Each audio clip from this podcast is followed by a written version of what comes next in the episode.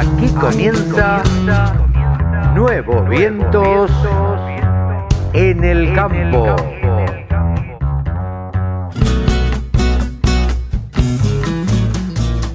Hola, hola, hola, hola. ¿Cómo les va, mis amigos? Buenos días, buenas tardes, buenas noches. ¿Cómo andan? Aquí estamos en una edición más de Nuevos Vientos. En el campo, Carlitos. Claro que sí. Del otro lado me contesta mi amigo Sebastián Nini. ¿Cómo estás, Evita? Bien, Carlitos, muy bien. Acá otra semana más. eh, con mucho trabajo, que se ha movido bastante. Sí, sí. Cada vez más novedades. El sector empieza a hacer presentaciones y cosas nuevas. Y, estamos ahí, ¿no? Siendo y disfrutando de, de que vuelva un poquito el ruedo, el- el- la acción, porque Sí. estaba todo tan lentito, todo tan parado que. que está Sí, bueno. eh, están proyectando eh, varias cosas a partir de octubre. Yo no sé, la verdad, este, si, si ser tan optimista como para pensar que, que va, va a salir todo eso y se va a realizar todo eso en el mes de septiembre o octubre, como están eh, eh, de alguna manera diciendo que se van a realizar. Mirá, yo, Carlitos, eh, aprendí a ser optimista por autoconvicción y terminé siendo optimista eh, por- porque ya así me ya, ya lo, ya lo asumí. Así que yo prefiero pensar que sí, que vamos a llegar a octubre, que va a haber acción, que va a haber movimiento, que va a haber cosas para hacer. Vos sabés que yo la semana que viene tengo la oportunidad de viajar este, a Tucumán. Me invitaron a la fiesta de la Pachamama en Tucumán. Ah, mira, Este, de, de lo cual voy a traer algunas notas incluso para, para Pero, la radio, por estar muy supuesto. bueno. Eh, y, y- y la verdad que estoy chocho, ¿eh? Y, y en esta invitación a, a- a viajar en avión a la provincia y a recorrer una provincia que conozco poco, conozco muy poco Tucumán. eh, y, y la verdad que me, me entusiasmó mucho porque incluso me quedé pensando, Carlitos, eh, tenés que llenar 150 papeles, no sé si sabías que la declaración fue acá, la declaración fue allá. sí, claro. Eh, pero bueno, eh, es la nueva normalidad y a veces cuando uno ha perdido tanto, ¿no? Cuando uno lleva tanto tiempo sin comer, Sí, el sí. arroz frío eh, está riquísimo. Totalmente, ¿No? total, totalmente, totalmente. Eh, nada, eh, por otra parte, eh, que está resonando todavía el, el, de alguna manera, haciendo los balances, la, la dirigencia agropecuaria de lo que fue la protesta de el viernes pasado, o hace dos viernes, mejor dicho, en, en San Nicolás. Eh, salió esta proclama de San Nicolás con estos ocho puntos que le han presentado al gobierno.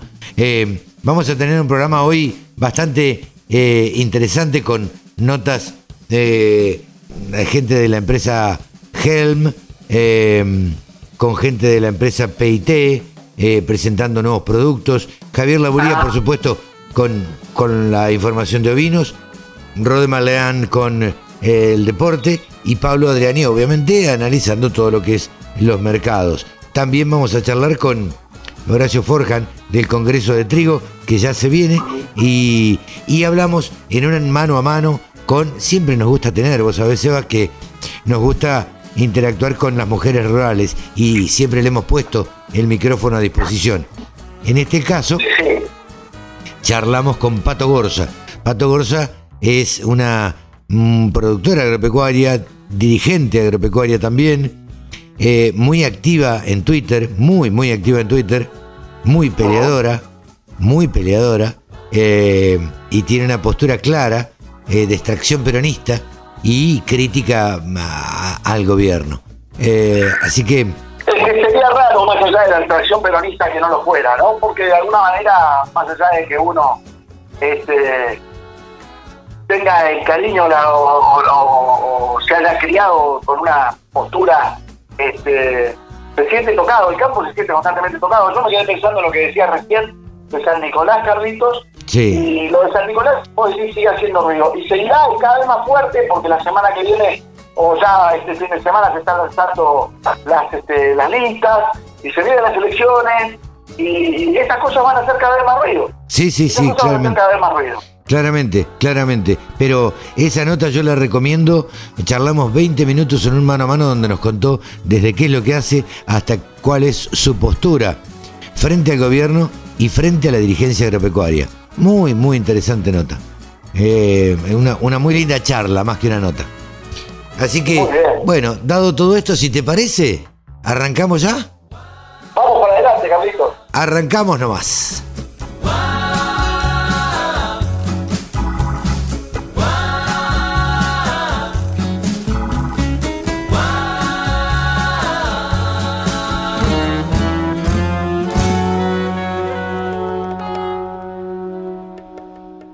Sumate. Entre todos hacemos la mejor radio, la radio del campo. Plena pandemia y nos conectamos ahora con Venado Tuerto, Santa Fe, porque el otro día, aún en plena pandemia, todos nos tuvimos que acostumbrar a, a que haya presentaciones, presentaciones de producto y, y demás eh, por Zoom. Porque se dejaron de hacer las cosas presenciales este, desde hace mucho tiempo. No sabemos hasta cuándo. Ahora estamos en comunicación con Daniela Loisi, gerente general de eh, una empresa que se llama PIT, que ahora nos va a comprar, nos va a contar de qué se trata. Hola Daniel, gracias por atendernos, buen día. Claro, buen día, ¿qué tal, Carlos? ¿Cómo estás? Bien, gracias por atendernos. Contanos, eh, en un principio, para situar a la gente, yo creo que muchos la conocen, pero contanos qué es Laboratorios PIT. Bueno, Laboratorio FIT es una empresa familiar fundada por, por mi papá y mi abuelo en el año 82, o sea, el año que viene ya está cumpliendo 40 años. Es una industria química que comenzó este, desarrollando y, y formulando productos de higiene y desinfección y con el tiempo fue agregando línea de coadyuvantes y, y fitosanitarios. Hoy el 100% de la empresa se dedica a eso, a, a coadyuvantes y fitosanitarios. Eh, sigue siendo familiar y hoy con mi hermano somos la, la segunda generación. Digo segunda porque la fundó mi papá y mi abuelo en conjunto. Este, y somos la segunda generación que estamos llevando el, el proyecto familiar adelante. Presentaron eh, un coadyuvante que se llama Absolute eh, eh, hace unos días. En principio, mira, en la radio del campo, eh, yo siempre digo que la escuchan productores agropecuarios, y es así, si no, no tendría casi sentido que la escuchen. Pero siempre hay un distraído que dice, ¿qué será un coadyuvante? En poquitas palabras, ¿qué es un coadyuvante? Un coadyuvante es un formulado que sirve para eh, ayudar, por así decirlo, a cualquier este, fitosanitario a que desempeñe su función correctamente. Ok. Sí, son, son productos que eh, corrigen eh, las variables de este, el ambiente o del agua este, que vas a aplicar para que puedas para que el fitosanitario se pueda desempeñar correctamente. Bien, o sea que se puede utilizar con un producto o con otro, digamos, ¿no? Sí, sí, tal cual. Se puede usar con cualquier fitosanitario, es compatible con cualquier eh, con cualquier producto que quieras usar. Ok, ¿y cuál, cuál serían las ventajas de este, de usar Absolute? Bueno, este producto, este coadyuvante, es este, algo novedoso, no hay ninguno en el mercado y la ventaja que tiene es que reúne este, muchas funciones eh, en un solo producto. ¿sí? Es un, un producto completo en el cual no tendrías que mezclar ningún coadyuvante y podrías atacar cualquier problemática eh, que tengas en el campo, ¿sí? desde corregir agua, le hace este, corrección de pH y secuestro de cationes, hasta atacar las ambientales que puede ser eh, la evaporación o este, la deriva e incluso la penetración. Eh, los coadyuvantes premium, dice eh, la, la gacetilla con que se presentaron, son más eficientes en el control y mejores aspectos y mejor mejores en los aspectos ambientales y económicos. Eh, eh, ¿En qué trabaja respecto de lo ambiental? El ambiental es un producto banda verde, este, lo cual eso también es, es muy importante, sobre todo hoy que el tema medioambiental está, este, está a la orden del día. Y además también lo que generan los coadyuvantes es que vos este, evites sobredosificar los fitosanitarios que este, suelen ser a veces los más, los que tienen alguna banda toxicológica este, un poquito más alta que la que pueden ser los coachuantes, que en general son banda verde. Ok. Eh, ¿Por qué también eh, se dice que son eh, eh, más económicos? ¿O ayudan en la- a, a la economía del Sí, productor? Es, es también por esto que te digo que a- al, al vos usar el fitosanitario en la dosis recomendada y no tener que sobredosificar por este, las adversidades que puedas tener en, ya te digo, en el agua o en el, o en el ambiente, eso hace que vos puedas tener un ahorro eh, por evitar la sobre- sobredosificación de, del fitosanitario. Entonces ahí tenés un ahorro económico y además este, estás ayudando al medio ambiente, además de todo el tema de resistencia también este, y bueno, y uso de buenas prácticas, ¿no? Daniel, eh, te quería preguntar, ustedes eh, tienen la, la fábrica, el laboratorio en Venado Tuerto, una cuenca productiva, si las hay, de la provincia de- del sur o de la provincia de Santa Fe, ubicada en el sur. Eh, vos viajas mucho, seguramente andás de un lado para el otro. Eh, te pregunto, ¿qué, ¿cómo ves al productor agropecuario? ¿Qué, qué, ¿Qué pulso le tomás vos? Eh, no, mira, o sea, bueno, la relación con los productores viene viene hace mucho. Este, te decía, la empresa ya tiene 40 años. Nosotros estamos en el centro, incluso somos productores agro- agropecuarios también, eh, por, por la familia de, de mi madre. Y bueno, yo veo que el, que el productor se está ayornando a nuevas tecnologías. Eh, es un es un rubro donde donde te tenés que hacer eficiente sí o sí y yo veo que el productor se va se va adecuando a las nuevas tecnologías y al, y al ritmo este de esta nueva era así que mm, yo lo veo bien. El, el- el agricultor, bueno, ha tenido que eficientizar eh, toda su producción, toda la cadena, desde comprar una buena semilla hasta el contratista que contrata, digamos, para que el contratista sea eficiente eh, en, en todos los trabajos que, que hace. Y es increíble la cantidad de tecnología que tiene disponible, desde la genética hasta Sí, los sí. productos estos. eh, eh, los- hasta maquinaria, Maquinaria, o sea, en, claro. en todos los rubros este, el, el campo se ha ido adaptando es uno de los de los motores de este país Sí, eh, y creo que se fueron o sea tanto las empresas como los clientes eh, se fueron o nos fuimos adaptando a, a los desafíos de, de este negocio de este rubro Daniel, te deseamos el mayor de los éxitos con este nuevo producto y, y, este y bueno y por otra parte para ir eh, cerrando, me- ustedes van a ampliar la, la planta, ¿no es cierto? Mira, nosotros ahora estamos en, en proceso de, de ampliación.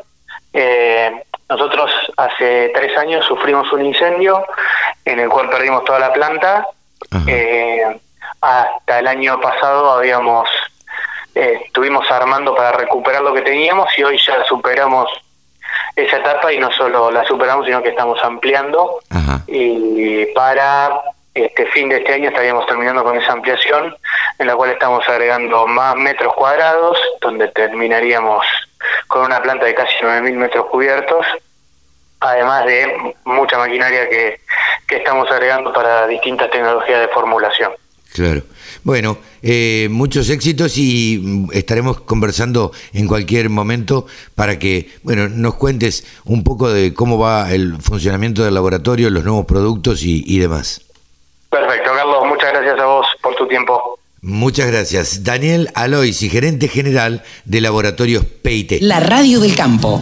La mejor información del agro con la mejor música las 24 horas. Carne, agregado de valor con tecnologías exponenciales. Seminario del IPCBA para los jóvenes de la cadena productiva. Miércoles 28 de julio. Online y gratuito. Innovación, sustentabilidad, desarrollo regional, perfeccionamiento, casos inspiradores, sistemas productivos del futuro. Reserva tu lugar. Conexión gratuita. Cupos limitados. Informes e inscripción en www.ipcba.com.ar o al WhatsApp 54 911 44 15 8189. Ahora estamos en comunicación con nuestro periodista deportivo. Estamos en comunicación con Rode MacLean. Hola Rode, ¿cómo te va? Hola Carlos, ¿qué tal? ¿Cómo estás? espero que andes muy bien, yo también por suerte todo muy bien y con muchas ganas de hablar de deportes como siempre. Vamos, vamos, vamos. ¿Qué tenemos para hoy? Contanos, por favor, para este fin de semana. Eh, bueno, eh, para este fin de semana vamos a tener a la Liga Argentina, obviamente, la segunda jornada del campeonato local, en donde vamos a tener partidos como el de San Lorenzo con Central Córdoba, que van a jugar hoy mismo a las 4 de los cuartos de la tarde, Racing Gimnasia, también que van a jugar hoy a las 6 de la tarde, y más tarde jugará Banfield contra Boca Juniors, y después tendremos los partidos de Rosario Central y Vélez este domingo, también 4 menos cuarto, River Plate contra Unión, 6 de la tarde, y un gran partido, atención, entre estudiantes e independiente, 8 y cuarto de este domingo. Y el lunes también un gran encuentro entre Argentinos Juniors y Newells a las 8 y cuarto de la noche. Eh, y también, Carlos, si querés te cuento un poco qué, qué pasó en Copa Libertadores esta semana, porque hubo bastantes polémicas, sobre todo alrededor del partido de Boca Juniors con Atlético Mineiro. Absolutamente, absolutamente. Eh, de hecho, tuvieron que venir y aislarse. Sí, fue un desastre total, eh, pelea de los jugadores, dirigentes mismos de Boca, eh, que se pelearon con jugadores de Mineiro y dirigentes de Mineiro y la policía. vallas que se revolearon vallas, rojo que casi, Marcos Rojo que casi revoleó un matafuegos y todo esto por eh, la herramienta del VAR que anuló un gol a Boca, eh, le anuló dos goles a Boca en esta serie de octavos de final, uno había sido en la ida en la bombonera, que recordamos que no había sido falta del Pulpo, del Pulpo González sobre el defensor de Mineiro, y esta vez que un gol a, otra vez un gol a Boca eh, por una supuesta posición adelantada, una falta inexistente, eh, y de ahí surgió la polémica, eh, los varios jugadores de Boca estuvieron en la comisaría de Brasil durante varias horas y eh, bueno, ya pudieron volver al país, pero van a tener que hacer aislamiento por unos siete días, eh, determinado que sea el aislamiento, y obviamente se van a perder esta, esta segunda fecha del campeonato local, entonces Miguel Ángel Russo va a tener que buscar eh, suplentes para utilizar en, en el once titular que, que va a salir contra Banfield. Claro, pero, claro. ¿Cuándo es el partido de Banfield Boca? El partido de Banfield Boca es eh, este sábado, 8 y cuarto de la noche. Ajá. Hoy mismo.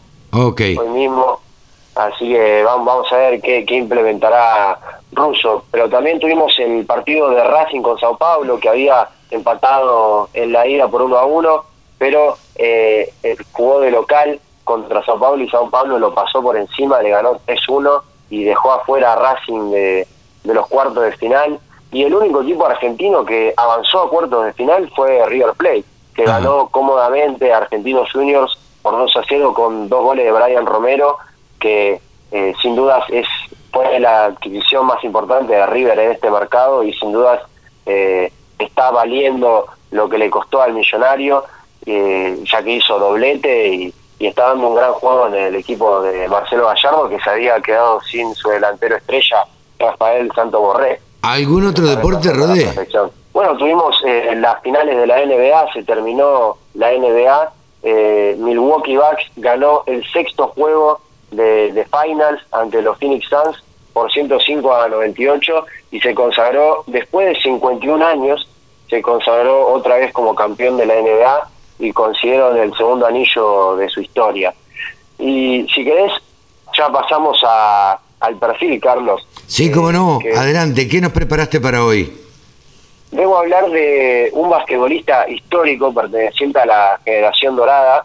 En su momento hablamos de Manu Ginóbili, Ujú. pero esta vez voy a hablar de eh, Luis Escola, de Luis Fascola, eh, que también parte importantísima de esa generación dorada, totalmente un referente, y que ahora va a disputar los juegos, sus últimos Juegos Olímpicos, eh, por lo que parece ser de su carrera con el seleccionado argentino y, y va- irá en busca de nuevo de una medalla de oro. Pero repasando un poco de su carrera, él nació en Buenos Aires el 30 de abril de 1980, eh, juega de ala pivot y eh, en Argentina jugó en Ferrocarril Oeste desde el año 1995 hasta 1998, Luego pasó a jugar en España, en el Gijón de baloncesto, estuvo dos temporadas. Y después en el Tau, en el que se llamaba Tau Cerámica, jugó desde el 2000 hasta el 2007. Y en el 2007 da el gran salto a, a la mejor liga del mundo, que es la NBA, en donde juega para los Houston Rockets durante cinco temporadas, de la 2007 a la 2012, después pasa por los Phoenix Suns, Indiana Pacers, Toronto Raptors y Brooklyn Nets. Lamentablemente no pudo conseguir eh, ningún anillo de la NBA, de la NBA a diferencia de Manu Ginobili que consiguió cuatro con los San Antonio Spurs, pero sin dudas eh, haciendo un honor a la generación dorada, eh, siendo muchos de los jugadores argentinos, como también Fabricio Berto, eh, o Andrés Nocioni, que eh, participaron de la NBA durante esos años. Después se fue a la Liga China, jugó en el Jiangxi Zhongjiu eh, durante una temporada de 2017 a 2018 y después jugó en los Shanghai Sharks de 2018 a 2019 y después se fue a Italia, a, al Olimpia de Milano, donde también estuvo solo una temporada, la 2019 a 2020 y actualmente eh, está jugando en el Palacanestro Varese, eh, que juega desde el 2020 hasta la actualidad. Y eh, Escola cuenta con un récord muy. Va, es, segundo, es el segundo máximo anotador de la historia de los mundiales FIBA, con un total de 611 puntos. Y eh, es no va a poder superar al, al primer puesto, ya que en el primer puesto está el brasileño. Es curioso, un brasileño eh, que ostenta un récord de básquet, es bastante curioso. Oscar Schmidt, que tiene 906 puntos, así que totalmente imposible para Escola superar ese récord. Y también eh, cuenta con una participación récord en mundiales, ya que participó eh, en cinco mundiales, siendo el último el de 2019, en donde Argentina llegó a la final y perdió con España. Claro. Y, y eh, a ver, sin haber tenido tantos triunfos, Luis Escola, la verdad que es un referente del básquet argentino. Sí, totalmente. Eh, sobre todo lo que se destaca de la generación dorada es eh, los valores que tenían. Y, es algo que Escola supo transmitir a lo largo de su carrera, tanto desde el juego como de las declaraciones a la prensa. Sí, sí. y bueno, obviamente su juego eh, su juego y sus valores hicieron que sea tan importante eh, para el básquet argentino. Eh, junto a la gran camada de la generación dorada. Sí, después fue una lástima que no, no siguiera esa generación, porque la verdad es que en esa época Nocioni, eh, eh, eh, bueno, todos estos, toda Mauricio Berto, Mauricio Berto, Fabricio Berto, digo, todos, eh, toda esa camada fue muy, muy exitosa y luego no, no volvieron a salir este, jugadores tan, tan exitosos. Pero bueno, será cuestión de, de, esperar. están saliendo jugadores interesantes como Campazo o Volmaro, que ahora juega en Barcelona. Eh, de, a poco, ¿no? Quizás no en el futuro más próximo, sino eh, a un plazo más largo. Pero bueno, obviamente eso se verá, es muy incierto. Son épocas, son épocas que agarra, como me acuerdo la época donde jugaba eh, eh, el Mago Coria al tenis, donde jugaba, bueno... Nalbandián, claro. Nalbandián, Coria, ay, ¿cómo era? que ¿Qué mal la estoy pasando? El, el que dijo. Eh, Gaudio, Gastón Gaudio. Eh, claro. y en esa época fueron eran muy muy exitosos todos y la Argentina brillaba eh, en el tenis. Anteriormente hacía muchos años vos trajiste el otro día el recuerdo de, Guillermo Vilas pero tuvieron que pasar muchos años en esa brecha casi de 20 años no no hubo casi triunfos en tenis. Y sin embargo bueno acá ha pasado también en el básquet. Hay como como baches que se van produciendo y bueno eh, así que bueno, gracias por, por traernos este, este recuerdo de Luis Escola y un jugador todavía vigente, pero que ha sido muy, muy exitoso. Sí, totalmente. Y, bueno, siempre recalco que esto es para destacar los grandes deportistas que tienen y han tenido la historia de nuestro país y siempre hacerles como hacerles una especie de homenaje a sus grandes carreras. Totalmente. Eh, Rode, te agradecemos muchísimo este contacto con la Radio del Campo y te esperamos la semana que viene. Eh, muchas gracias a vos, Carlos, y muchas gracias a nuestros oyentes que nos escuchan todos los fines de semana y también les quiero mandar un saludo. Un gran abrazo. Rode MacLean, nuestro periodista deportivo en la Radio del Campo. Carne, agregado de valor con tecnologías exponenciales. Seminario del IPCBA para los jóvenes de la cadena productiva. Miércoles 28 de julio. Online y gratuito. Innovación, sustentabilidad, desarrollo regional, perfeccionamiento, casos inspiradores, sistemas productivos del futuro. Reserva tu lugar. Conexión gratuita. Cupos limitados. Informes e inscripción en www.ipcba.com.ar o al WhatsApp 54 911 44 15 8189. Exposiciones, muestras, rurales, novedades. Toda la información en laradiodelcampo.com. Ahora estamos en comunicación con Horacio Forjan, de la comisión integrante de la comisión organizadora del Congreso de Trigo. Hola Horacio, ¿cómo te va? Buenos días. Buenos días, ¿cómo estás? Muy bien, muy bien, por suerte. Eh, gracias por atendernos y lo primero que te queremos preguntar es ¿cuándo se va a realizar este próximo Congreso de Trigo? Bien, el Congreso es el noveno Congreso Nacional de Trigo, se va a realizar el 29 y 30 de septiembre, o sea, estamos prácticamente a dos, a dos meses de la realización, va a ser en modo virtual, este, por, por cuestiones, digamos, de la pandemia, porque teníamos todo organizado para hacerlo en 2020 en, en modo presencial, pero bueno, se suspendió 2021 con la intención de que por ahí lo podíamos este, eh, seguir haciendo este, como lo, lo pensábamos, pero bueno, no, no, no se puede suspender más, así que este, se va a hacer en modo virtual con, con todos los objetivos que nos habíamos planteado inicialmente, ¿no? De realizar un congreso de, de, de calidad, de, de mucho interés y de mucha jerarquía, ya que si bien es un Congreso Nacional de Trigo, este, también este, se han ido agregando con el correr de los congresos un simposio de cereales de siembra otoño-invernal, o sea que también va a haber información en el Congreso de otros cultivos de, de invierno como cebada, avena, este, centeno, alpiste, triticales, y desde hace, desde hace tres congresos se siguió ampliando, digamos, la, la, este, la, la amplitud de, este de, del, del, espacio que queremos este, juntar y eh, se hace el encuentro del Mercosur. Ah, mira vos. Va, va, a haber disertantes de los países limítrofes, de Uruguay ahí va a haber cinco o seis, cuatro de Brasil, uno de Paraguay, o sea que, que va a estar este, muy este, regionalizada, digamos, este, el Congreso. Bien. El, con, el, eh, el Congreso, te, te explico sí, un poquito. Contame, contame qué características va a tener.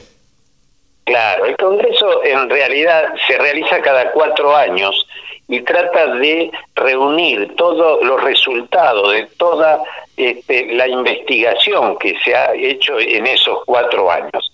El Congreso es de carácter científico-tecnológico, o sea que va a agrupar a profesionales que están vinculados con la investigación, con la extensión, con la docencia y con el desarrollo tecnológico del cultivo de trigo y de los cultivos de, de cereales de, de, invierno. Claro. Este, eh, un poco la, la idea entonces es tratar de este, de juntar en, en esa este, en, en este congreso toda la tecnología y la investigación que se ha hecho en estos cuatro años. ¿no? Claro. Eh, eh, al, al, ¿Dónde sí, se puede inscribir la gente, eh, Horacio? Sí, sí, la gente se va a inscribir en la página web del Congreso, que es www.trigo2021.org de organización punto ar. ¿eh? Okay. A partir de ahí uno ingresa, eh, el registro y la participación en el Congreso es sin ningún costo, es este un registro libre eh, y, y, bueno, te, te, comentaba, además de toda la información, de la última información que, que nos van a entregar todos estos este, investigadores y grupos de investigación, va a ir todo complementado con disertaciones de este, profesionales, de investigadores de, de excelencia, ¿no? Porque así como, como va a haber de Uruguay, de Brasil, de Paraguay, del Mercosur, también se trae este, lo más en lo que es la, biotecnología de los cultivos de invierno, como es el doctor Dukowski de, de, la Universidad de Davis, de California. Hay dos investigadores del CIMIT, que es el Centro Internacional de Mejoramiento Maíz y Trigo, que son de México. Otro investigador del, del Instituto INES del Reino Unido, el doctor Slaffer, que es de, de Barcelona, de, España. Eh, bueno, tenemos este, un, un combo de investigadores que se fueron seleccionando con la eh, a través de la comisión académica del Congreso y realmente lo que nos llamó la atención es el interés en participar de estos este, de estos investigadores que realmente ya te digo son de primerísimo nivel mundial y cuando nosotros temerosamente los invitamos a ver si por ahí este, podían estar presentes en un congreso nacional este, y gustosamente este, lo, lo, aceptaron a su vez este, con esta eh, prórroga que tuvimos de un año siguieron entusiasmados en poder este, participar en este congreso lo cual nos llena de orgullo no porque realmente nosotros este eh, cuando eh, propusimos hacer un congreso en Tres Arroyos, eh, también lo hicimos con un, un desafío tremendo, ¿no? Porque Tres Arroyos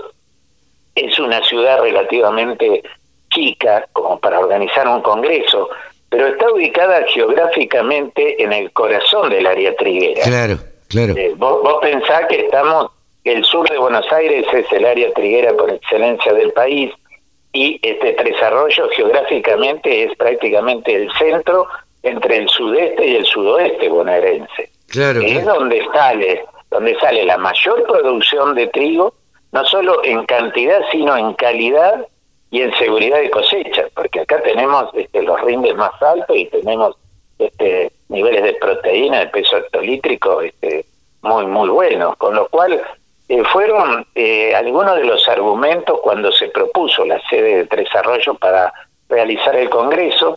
Eh, después otras otras este, consideraciones que se tuvieron en cuenta. En, en Tres Arroyos funciona la chacra experimental integrada Barro, que tiene este, prácticamente centenaria, 98 años de, de vigencia, donde se han He logrado muchísimas variedades de, trigo, de avena, de trigo candial, eh, y realmente tiene este, un, renombre y una, jerarquía. Su laboratorio de calidad industrial es reconocido internacionalmente. Eh, bueno, eh, después el Centro Regional de Ingenieros Agrónomos de Tres con cerca de 200 afiliados, son todos profesionales con alta capacitación en el manejo de los cultivos de invierno. Claro, claro. Eh, este, después tenemos en la zona, hay muchos criaderos de semilla, en, en la Dulce, en la Ballenera, en el mismo criadero de la Experimental, en Cabildo, en la zona de Bahía Blanca. Eh, tenemos la bolsa de cereales, la Cámara Arbitral de Bahía Blanca, que nos han apoyado desde el primer momento que hicimos, este, eh, que propusimos hacer el Congreso. Eh, otra cosa importantísima en nuestra zona están los dos puertos, Ingeniero Guay y Quequén, por donde sale la producción, prácticamente toda la producción de, de cultivos de cereales de invierno. Claro, claro. que, fueron, fueron este, varias eh, consideraciones que se tuvieron en cuenta. No olvidemos que en Tres Arroyos se realiza la fiesta provincial del trigo desde hace 50 años. Eso también creo que ha tenido su peso porque es una fiesta popular importantísima, de las más importantes de la provincia. Sí, sí, sí. Bueno, Recordamos entonces 29 y 30 de septiembre. y 30 de septiembre este, en, en modo virtual. Se va a poder acceder, como ya dijimos, por la página. Este, va a haber eh, varias salas, tres salas en, en paralelo, con lo cual quien ingrese va a poder ir seleccionando, le va a aparecer el programa está todo organizado por bloques temáticos, mejoramiento, manejo, protección, calidad, de modo de que quien ingrese va a poder seleccionar qué disertante le interesa escuchar y ahí va a tener toda la información, la nueva información, este, como para poder este, ponerse al día con, con todo lo que se está trabajando en estos cultivos. Muchísimas gracias por toda la información, Horacio. Y bueno, le ponemos a disposición la radio del campo para difundir todo lo que tenga que ver con este Congreso Nacional de Trigo 2021. Bueno, cómo no, muchísimas gracias por la difusión y esperamos todos los que les interese, digamos, la cadena de los cultivos de invierno, que estén presentes, que no, no van a estar defraudados. www.trigo2021.org.ar Ahí se pueden inscribir. Exactamente. Ahí Eh, está. Muy todo. amable. Hemos charlado con Horacio Bueno. Forjan, integrante de la comisión organizadora de este Congreso Nacional de Trigo 2021. Escucha la radio del campo en tu celular. Bájate la aplicación. Es re fácil. Ahora estamos en comunicación con Esteban Videla Pearson, responsable de Agricultura Digital de la firma Helm. Eh, presentaron, bueno, en esta modalidad, en modo pandemia, como digo yo, eh, días pasados, una tecnología eh, nueva y, y bastante disruptiva, podría decirse también, que se llama Skyfield. Eh, hola Esteban, ¿cómo estás? Buen día, gracias por atendernos. ¿Cómo andás, Carlos? Buen día. Gracias a ustedes. Bien, no, no, a nosotros nos da mucho gusto que, que nos atiendan para contarnos esto, esto de las nuevas tecnologías. Contanos de qué se trata Skyfield. Sí, cómo no. Mira, eh, la verdad que venimos trabajando con Skyfield hace ya casi unos tres años. Hicimos nuestro primer prelanzamiento en el último Expo Agro presencial en 2020. sí, sí. Y, eh, y el año pasado, eh, perdón, este año, en marzo de este año, ya tenemos la versión comercial en la calle, la cual estamos comercializando. Le hicimos bastantes mejoras en relación a lo que fue la primera versión, la 1.0. Nosotros llamamos a esta nueva versión la 2.0. Ajá. Eh, y básicamente lo que hacemos nosotros es otorgar imágenes satelitales eh, por default adentro de la plataforma para que todos nuestros clientes, que pueden ser productores agropecuarios, asesores, distribuidores de insumos, puedan hacerse de la tecnología y brindar un servicio a, a- a sus clientes finales, ¿no? Estar más cerca de su cliente, poder ver cómo avanza la biomasa dentro de sus lotes, Ajá. hacer notas de monitoreo eh, y de alguna manera ordenar toda la información que hoy seguramente tienen dando vuelta, eh, poder buscar cuando hayan hecho alguna nota, ir a un buscador y buscar qué, qué nota habían tomado en relación a un lote en específico. Ajá. También pueden compartir las notas o, o los lotes o los campos con sus con sus asociados, entonces pueden hacer un seguimiento en conjunto de, de- de todo lo que es el, digamos, el avance de la biomasa dentro de los lotes. Y además, un módulo quizás que nosotros llamamos un poquito más eh, avanzado, que es la posibilidad de hacer mapas de prescripción eh, de siembra y de fertilización variable Ajá. utilizando, por ejemplo, mapas de biomasa que ya vienen cargados en, en la plataforma, o bien, si el usuario tiene, puede cargar mapas de eh, rendimiento, puede cargar mapas de suelo, y entonces en base a eso hacer marcar diferentes zonas en el lote y asignar diferentes dosis de fertilizante o densidades de semilla de acuerdo al ambiente. Eh, Así que, bueno, Eh, Esteban, eso básicamente. con- convengamos que Helm eh, es una empresa eh, familiar, alemana, perteneciente al, al rubro de la distribución global de químicos, de fertilizantes, productos de protección de cultivos, eh, y que tiene más de 100 años de trayectoria. Ahora, ¿cómo llegan ustedes a, a, a implementar esta tecnología para beneficio de los productores, pensando en, en qué o en, di- o en diversificar? Mira, básicamente la estrategia que estamos usando con tenemos, bueno, por empezar también me gustaría comentarte que tenemos un equipo de ventas que es únicamente dedicado a eh, la venta y promoción de esta herramienta Ajá. y eh, nosotros pensamos estratégicamente que, eh, que la mejor opción es ir a través de nuestros distribuidores, ¿no? Distribuidores que ya tienen una confianza o tienen la- el conocimiento local de los productores o de, eh, de usuarios que puedan llegar a tener la avidez por implementar estas tecnologías Y eh, un punto no menor en este, en este aspecto es que todo lo que es el conocimiento final con el cliente es muy importante, ¿no? Porque necesitamos esa implementación que claramente nosotros desde Helm podemos ofrecer una plataforma, un software, todo lo que es postventa, pero el lado final, la implementación final, nosotros queremos y apostamos a hacerla con grupos como por ejemplo asesores que manejen distintos eh, pools de, siembra o mismo con nuestros distribuidores que ya tienen el conocimiento de sus clientes y, esto sería una herramienta más para ayudarlos a ellos a, incluso mejorar el relacionamiento que tienen hoy con, con sus clientes. Entonces, siendo un poco a tu pregunta, nosotros creemos o estamos apostando en un primer momento a trabajar en conjunto con los distribuidores. Eh, así que vamos por ese lado. Eh, te hago esta pregunta porque es casi inevitable. Eh, ¿Notás que el productor está ávido de nuevas tecnologías? Eh, ¿Es permeable a todo esto? ¿Lo ve con buenos ojos? ¿Cómo, ¿Cómo lo notan ustedes?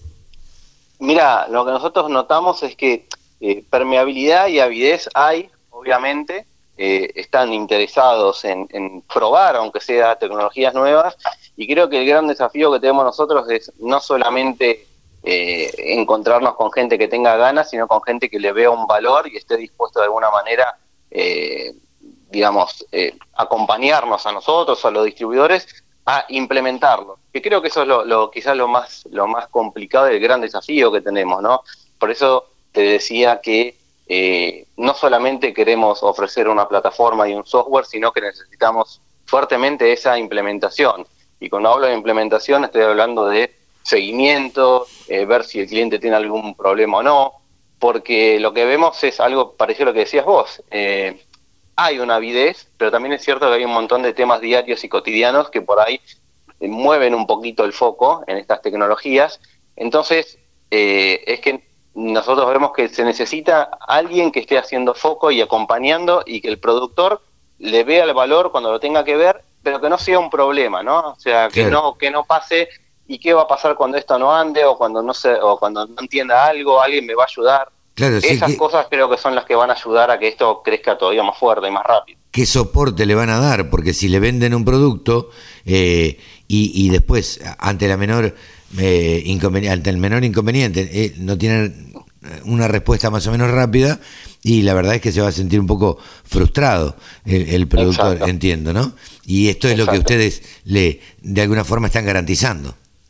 Exactamente, sí, nosotros estamos tratando, haciendo mucho foco en eso, además del foco de, de, lo que es la herramienta en sí, ¿no? O sea, siempre hay cosas nuevas a desarrollar, pero creo que todo este valor que podemos llamar postventa o asistencia, que es como el lado B de lo, que no se ve, lo que no está incluido quizás en el precio, es, es muy importante, sobre todo para dejar tranquilo al usuario que cualquiera sea el problema, vamos a estar ahí tratando de ayudarlo, quizás somos nosotros que se puede solucionar remotamente o quizás es el distribuidor que lo puede solucionar localmente o puede ser una mezcla entre ambos, ¿no? Usted, eh, claro, eh, ¿ustedes han capacitado a esos distribuidores o, o ¿Cómo, cómo lo manejan? Mira, sí, nosotros lo manejamos de la siguiente manera. Nosotros tenemos asistentes técnicos regionales en Buenos Aires, en Córdoba, en Santa Fe, están repartidos por zona. Y ellos son los encargados un poco de hacer la, promoción de la herramienta. Y después, por supuesto, si hay algún distribuidor, un grupo de asesores o alguien que necesite una capacitación, lo armamos, lo hacemos, nos juntamos en general con la persona que va a tener el uso diario de la herramienta es un, bastante sencillo encontrar dónde están los puntos a, tener en cuenta y en consideración, así que en general con una capacitación muy breve eh, el usuario ya puede salir y, responder diferentes preguntas o afrontar los, los inconvenientes en relación al software que puedan aparecer. ¿Es un producto caro para el productor?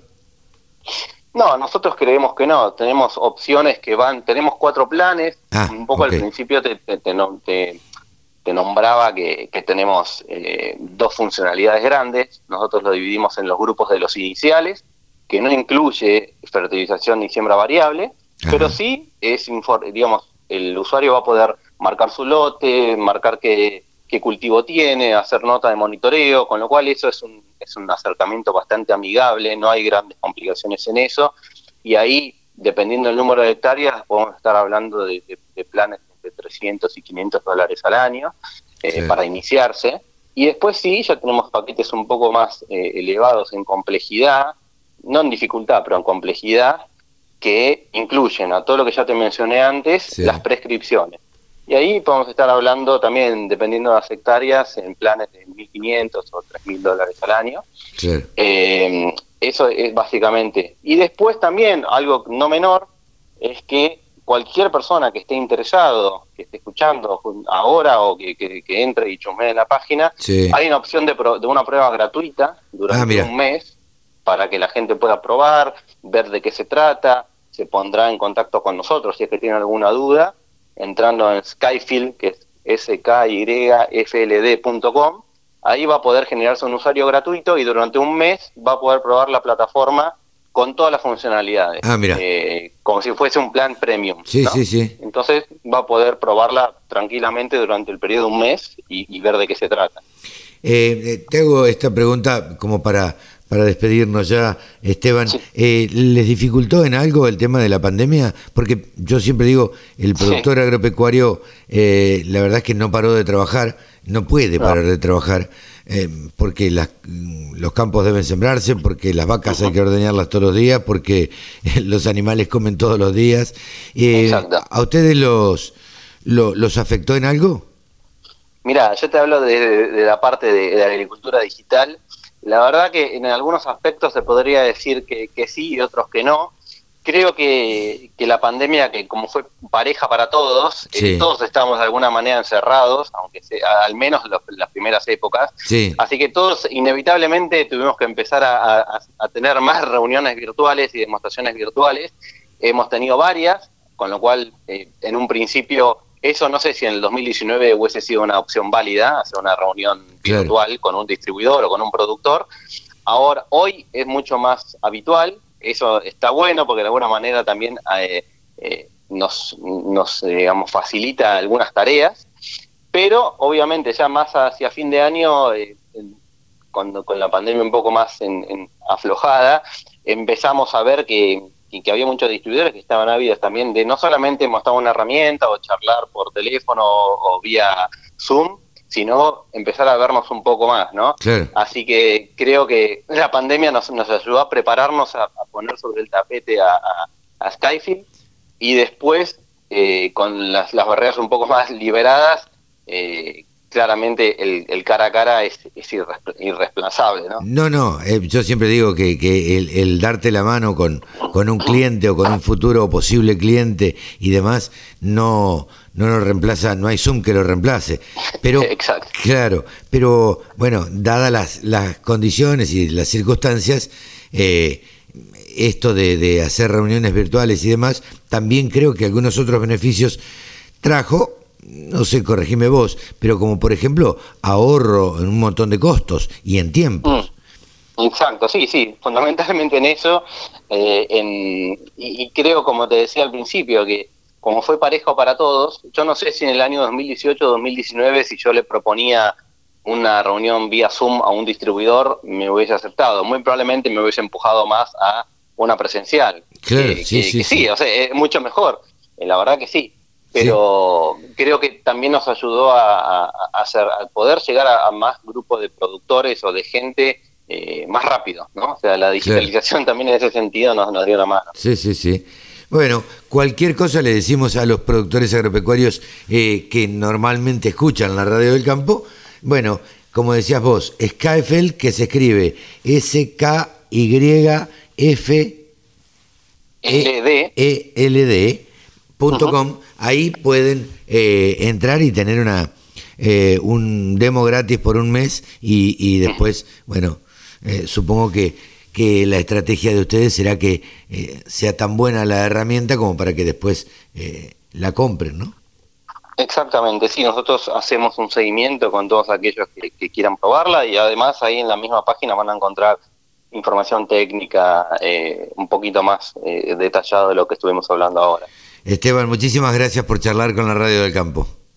Muchas gracias. Buenos días. El sector agroindustrial es el que más mano de obra ocupa en la Argentina. Nos merecíamos una radio. www.laradiodelcampo.com. Javier Lauría, saben ustedes que es nuestro periodista especializado en ovinos. No está solo, eh, porque está, bueno, si, si- si no está solo es porque está acompañado. Eh, ¿El gato también sabe de, de ovinos? Carlito, vos sabés que sabes más que yo de ¿no, Bruni? ¿Cómo está, Javi? bien, muy bien. Acá lo tengo a, a Bruce, a uno de mis gatos, que, que cada vez que hablamos, me pasa, me pasa con vos y me pasa cuando hablo con Néstor Franz, eh, un genio de los ovinos y una persona excelente. Eh, me pasa que quiere meter bocado, el enano. Mira vos, ¿quiere charlar? ¿Quiere charlar? Bueno, Sí. le queremos Sí, sí, más o menos bien y querrá charlar con nosotros. Javi, gran- es fiel oyente de la radio, ¿eh? claro. Eh, Javi, a ver, dos cosas te quería preguntar que me dieron vueltas en la cabeza durante toda la semana. Eh, en principio, ¿hay números? ¿Se sabe en lo que va del año si se faenó más eh, ovinos, menos, igual? eh, ¿Aumentó el consumo? Eh, ¿Esto cómo, cómo va? Mira, te cuento, si comparamos con lo que fue el año pasado, el año pasado más o menos hubo una faena que formal, formal porque uno va a decir, no, pero me parece, no, formal, eh, no llegó al millón de cabezas en todo el año. Ok, En lo que va de este año, eh, hubo un solo mes que estuvo mejor que el año pasado, que fue el mes de marzo. El resto estuvo por debajo, un millón de cabezas debajo. faenadas en el 2020. durante el 2020. En, Sí. el, en el 2021 no se sabe cómo va a terminar, pero la proyección cómo sería. La proyección, yo te diría, esto como, como los números son muy distintos a los vacunos, esto lo tengo que aclarar porque o sea, se, se hace mucha faena de animal destetado a los 3, 4 meses, Claro, por lo cual entra dentro del mismo año de la aparición en muchísimos casos. claro. Como muchos llegan hasta abril. Después de abril, en mayo cae de forma precipitada, salvo Chubut y Río Negro y Neuquén, que más o menos mantienen los números, el resto de las provincias cae. Y lo más importante, en cuanto a la faena, que es Santa Cruz, cae de forma impresionante. Ajá. O sea, para decirte, por ejemplo, eh, este año eh, en Santa Cruz en mayo se faenaron 8.500 cabezas, mientras que en enero 115.000. No es ni el 10%, el, Claro. sería el 5%, ponele. Sí, sí, sí, Entonces, sí. Este, ese es el balance. Si lo vemos así, todavía no, o sea, todavía lo que va a repercutir en los números de diciembre, noviembre, diciembre, son animales que todavía no nacieron. Claro, sí, sí, sí. O sea, se- sí, que están, cinco- que están al nacer en, en octubre, en septiembre. Claro. Sí, septiembre, octubre, y si estamos a mes 9 para poder graficártelo, son animales que fueron gestados o no gestados, que se hizo el servicio en marzo, abril. claro. Entonces, hasta ahora tenemos, vos tenés, primero lo que es la señalada, eh, de, o sea, de los servicios, los resultados. Sí. Es decir, eh, serviste a 100 ovejas, la señalada te va a dar hasta el 100% como máximo. Claro, sí, sí, sí. Eh, perdón, no la señalada. El porcentaje de eh, preñez te da al 100%. Claro. Primero. Después tenés el porcentaje de parición. Claro. Que ese porcentaje de parición te puede dar por encima de ese 100%. ¿Por qué? Porque tenés muchas Mesis, razas melliceras. mesis, claro. Y trilliceras un poquito menos, pero también tenés. Entonces ahí podés tener, y los números que hablan, podés tener una, una aparición del 120, del 150%. Claro. Y después tenés el porcentaje de señalada. La señalada es un proceso que se lleva a cabo a los tres meses aproximadamente cuando se hace el destete, el descole y eh, algunos hacen la castración antes, otros hacen la castración después, pero la señalada que es como identificar al animal. Sí, sí. Eh, esa señalada es la que te da el resultado final. Y ahí vas a tener el, el porcentaje de señalada que lo analizan en función del porcentaje de parición. Bien. Eh, Eh, esto era una... perdón, el del porcentaje del servicio, miento. Claro. Eh, esto está bien, me parece algo razonable, digo que, que lo- lo- los números que vos más o menos indicás. Ahora, me daba vuelta otra cosa también en la cabeza. Digo, Sí. a ver, teniendo en cuenta los problemas que hay con la exportación de carne, teniendo en cuenta, eh, O que hay, o que hubo, o que eh, habrá. No, nunca se termina de saber esto. Ahora, y teniendo en cuenta que la carne aumentó un montón este, este año. Estamos hablando de la carne vacuna. Cuando uno habla de carne en general, habla de carne vacuna. ¿Esto no es una oportunidad para la carne ovina? Es una oportunidad. eh, Primero te voy a decir que te metiste en un terreno fangoso. y es, Bueno. es de esas preguntas hermosas. Es una excelentísima pregunta. Sería bueno hacerle una nota a alguien y que le- lo podamos charlar, digo, ¿no? Por supuesto, mira, la otra vez lo charlé con Juan Luis Uccelli. Juan Luis Uccelli, te lo voy a decir cortito, es el gran impulsor del aumento del consumo de, de la carne porcina. Totalmente. Antes, antes se consumía, hace 20 años se consumían 3 kilos. Esos 3 kilos, ¿cómo los comías? En sanguchito prácticamente. Porque jamón, jamón crudo, diferentes tipos de chacinados, embutidos y algo, algún corte esporádicamente. Ahora el consumo ronda los 17, 18 kilos per cápita. ¿Por qué? Porque comes bondiola, carré, matambrito, eh, incorporaste un montón de cosas. Sigue comiéndose 3, 4 kilos de embutidos, pero aumentó todo el otro consumo. Totalmente. Digo, hoy antes no se pensaba en una chuleta de cerdo, eh, o era difícil por lo menos, y en un asado mucho menos. Hoy en ningún asado falta el matambrito eh, o algún bifecito de, de cerdo. Entonces, en la parrilla, tirado en la parrilla. Y esto ha aumentado cualquier cantidad. Y cuando no, compras milanesa de cerdo, digo. Son riquísimas, porque básicamente es el, el jamón, ojo, es al nivel de la de pelleto porque es una carne medio sequita. Claro, Pero- bueno, sí, hay que cocinarla poco. Exactamente. Ahora, te voy a hacer una pregunta, hablando del cerdo, te voy a hacer una pregunta, y esto cualquiera que está escuchando del otro lado, es más, que manden un mensaje y lo cuenten, es, ¿vos sabés cómo cocinar una bondiola en la parrilla? Una bondiola a la parrilla. No. Sí. En general, cuando compro una bondiola de cerdo, la ato, la adobo como la voy a hacer y la meto al horno así, atada. A la parrilla, no sé si he hecho a la parrilla alguna vez alguna bondiola de cerdo. Bueno, la bondiola, como cualquier corte de esas características, es un corte que lo, que lo dejes llevar despacio. Primero lo sellás por afuera, Sí. fuego fuerte, y después lo llevas despacito, para que vaya entrando porque es un corte bastante grueso. Sí. Listo, se terminó, no hay mucha más magia. Y al horno es exactamente lo mismo, al horno como lo- vos lo, lo adobás, también lo llevas a un fuego medio, quizás al principio fuerte, después medio, y se terminó, no hay más magia. No, no, no, seguro. Yo lo que suelo hacer es, ya que estamos, nos ponemos a hablar de cocina, eh, yo lo, lo sello, sello la bondiola. Hermoso. eh, en, un, en un sartén, en una olla o lo que sea, la sello bien, después la adobo y después la meto al horno. Este, y bueno, y pero me tomo dos horitas, dos horitas y media. Yo te he visto transmitir eh, diferentes diferentes eh, cocinas que has hecho y me encanta, me encanta. Pero bueno, ves que hay una técnica Sí, de claro. cocinar. La gente todavía no sabe cocinar carne ovina Claro. y es mucho más fácil, es mucho, mucho más fácil de lo que te imaginas. Pero no vamos a entrar ahora en esa parte. Vamos a ir a tu pregunta, Bien. que me parece la oportunidad. ¿Es la oportunidad de carne ovina? Me dice Carlos Montarse. Sí, eso es lo ¿Es que la pregunto concretamente. La respuesta, la respuesta es, es la gran oportunidad. Pero, Ajá. tengo que agregar un pero sí o sí. No, no, no, seguro. Ahora, le- digo, es la gran oportunidad, fantástico, contestado mi pregunta.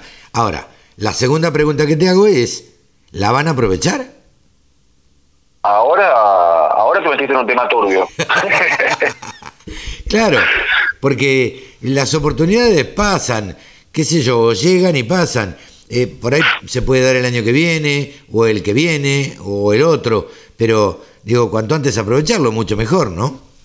Totalmente. Mira, si es para este año, yo te digo, me juego, un, o sea, que un 30%, Claro. o sea, de probabilidades de que se aproveche. Para el año siguiente, te digo un 50%. Ah, mira. Y para el otro, te digo un 70%. ¿Por qué? Y ahora voy a, voy a desglosar esta parte. 30% ¿por qué? Porque el ovejero, que es ovejero nato, Sí, sí, sí. Eh, no, no, no arriesga tanto y quizás cuando ve que se acerca la fecha y no vende todo lo que tenía para vender, lo remata, lo saca por tres chirolas, te lo tira por la cabeza. pasó el primero de enero y te vende las ovejas a un 40% menos, las ovejas, los corderos, todo, a un 30-40% menos de lo que estaba cotizando el 20 de diciembre. Claro. Entonces, si no aparece, no aparece esa figura del invernador, eh, del recriador, del filotero ovino, que está apareciendo, ojo, está apareciendo y a poquito están empezando a hacer más negocios, si no aparecen esos, no va a cambiar esto. Mira vos. Aparecen, hay uno en Pila, hay otro en Exaltación de la Cruz, hay otro que está en Trenquelauquen, hay gente que está en Santa Fe, en Entre Ríos, que empiezan a hacer engorde, compran, ves, o sea, yo lo veo porque veo todos los, los pedidos, las ofertas de animales, empiezan a mover. Hay un Carmen de Patagones, empiezan a, a mover. Voy a decir, y esto no es altanero ni petulante, se están avivando. Sí, claro. Se están avivando y me parece genial. La idea es apoyar. Pero, a ver, eh, ¿quién, ¿quién va a estar en contra de hacer negocio? Digo, eh, Al contrario, totalmente, totalmente. Sí, yo sé Por quiénes digo, ¿se están están en contra. avivando o no? Yo sé quiénes están en contra de hacer negocio, pero bueno, no nos vamos Ah, a meter bueno. ahí. No, lo- no los avivemos a ellos. Claro, sí, sí, sí. Que no están mirando las ovejas.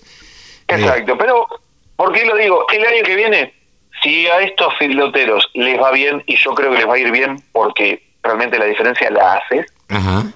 van a seguir y en lugar de engordar 150 ovejas por, por ciclo o 150 ovinos por ciclo, van a engordar 200 por ciclo. Claro. Y este ciclo puede ser de dos meses, tres meses como mucho.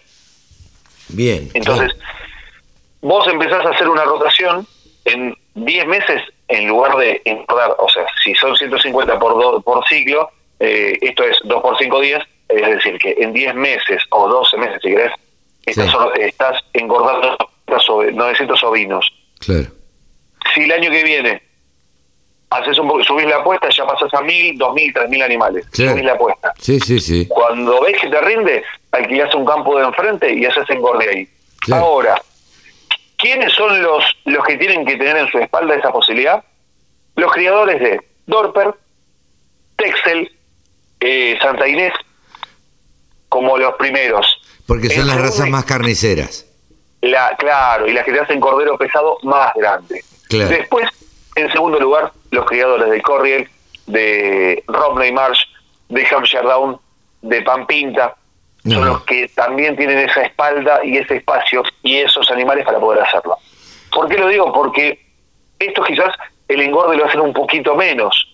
Claro. O sea, engordan menos. Un Hampshire lo engordaste 37 kilos, tenés una carne de las mejores. Ahora, lo llevaste a 40 en pie y ya, Se endurece un poquito. sí, está pasadito de grasa. Claro. Sí, sí, sí. Este ya la capa es un poco más grasosa. En cambio, el Texel lo llevas a 50 y está perfecto, es una carne magra. Es el limusín o el limangus de los ovinos. De los ovinos. El Texel.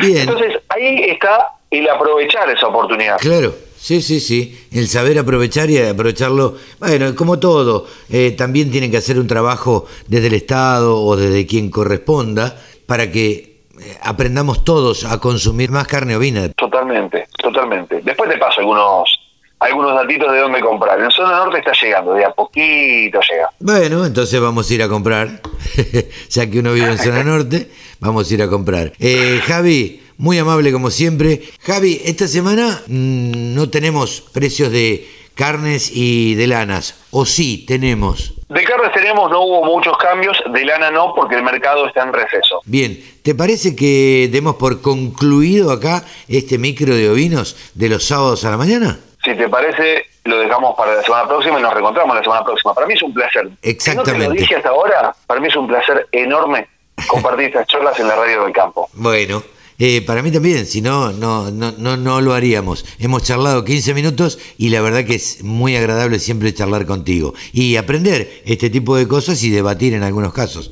También, Javi, que tengas un gran fin de semana. Hasta la semana próxima. Javier Lauría, periodista agropecuario especializado en carne ovina. Le mandamos un saludo a la gente de Guarino, por supuesto, de Canal Rural. Un abrazo grande a ellos y un saludo para Javier Lauría. Chau, hasta la semana que viene.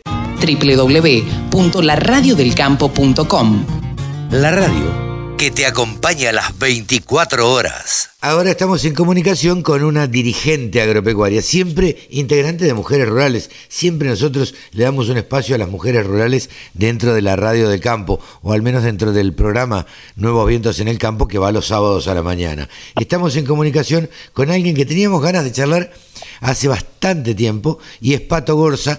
Entiendo que se debe llamar Patricia. ¿Cómo estás, Pato?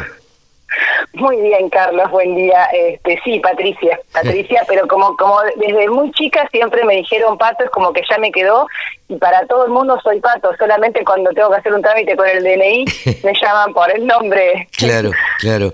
¿Cuánto, nacida y criada el 9 de julio? Nacida y criada el 9 de julio, sí. Bien, y, y productora agropecuaria de toda la vida. De toda la vida, cuarta generación en, Ah. en Argentina, cuarta generación el 9 de julio. Ah, mira vos. Y, y la característica, a ver, la característica, eh, sos muy activa en, en las redes sociales, por lo menos en Twitter, y, y allá se te puede, ahí se te puede ver eh, apoyando eh, el gobierno. Eh, la característica es que eh, sos de extracción peronista. Soy de extracción peronista, sí. Eso no significa que esté de acuerdo siempre con todo lo que sucede dentro del peronismo cuando le toca gobernar.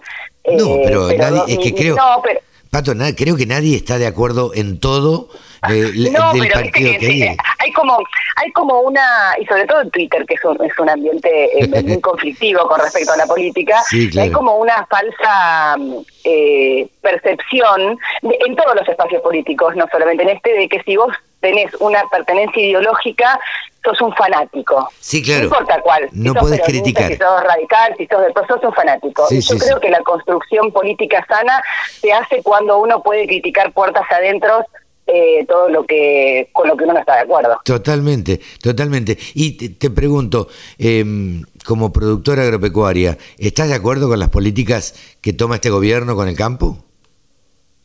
No, Ok. eh, no, no, no. eh, creo que creo que ah, me pasan dos cosas ah, eh, una- de una mirada muy personal. Por un lado, creo que todos teníamos una expectativa demasiado alta. eh, y eh, nos tocó de alguna manera, como al resto del, del planeta, vivir esta situación pandémica que tiró todas las expectativas de lo que uno hubiese querido construir o hacer por el aire en un ratito. No, no, ni hablar. Entonces Eh, hay, hay como una sensación de frustración consta- constante de decir se podría, se podría, se podría o podríamos y bueno, no. Y que también hay, en, en el caso actual, eh, el peronismo es una parte de un frente, digo, yo digo como peronismo el, el PJ oficial que Sí, es sí, el sí. ¿no? Después el frente de todos es eso, un frente de todos, un frente muy amplio, donde como en todos los frentes eh, hay un montón de opiniones muy diferentes con respecto a los temas y sobre todo en agro. Claro. Digo, yo pongo siempre como ejemplo que, que Grabois también está en el frente de todos y sin embargo yo coincido en muy pocas cosas con él. Sí, sí, claro. Este, imagino que sí. Eh, pero más allá de las i- i- ideas políticas y, y demás, digo, ustedes están haciendo un trabajo muy importante y muy interesante a través de mujeres rurales, porque me parece que, mm, a ver, quería resaltar esto, las mujeres rurales qué yo, los que nacimos en el campo sabemos cuál es el rol de la mujer en el campo. Pero el, el ser urbano, como digo yo, no tiene demasiado idea de, de la importancia del rol de la mujer eh, que está trabajando este, al lado de su marido o, o dueña de un campo, digo, no, cualquiera sea la, la condición. Y me parece que han tomado una relevancia y se les ha dado por peso propio eh, el, el lugar que siempre debieron haber ocupado. ¿Vos lo sentís así?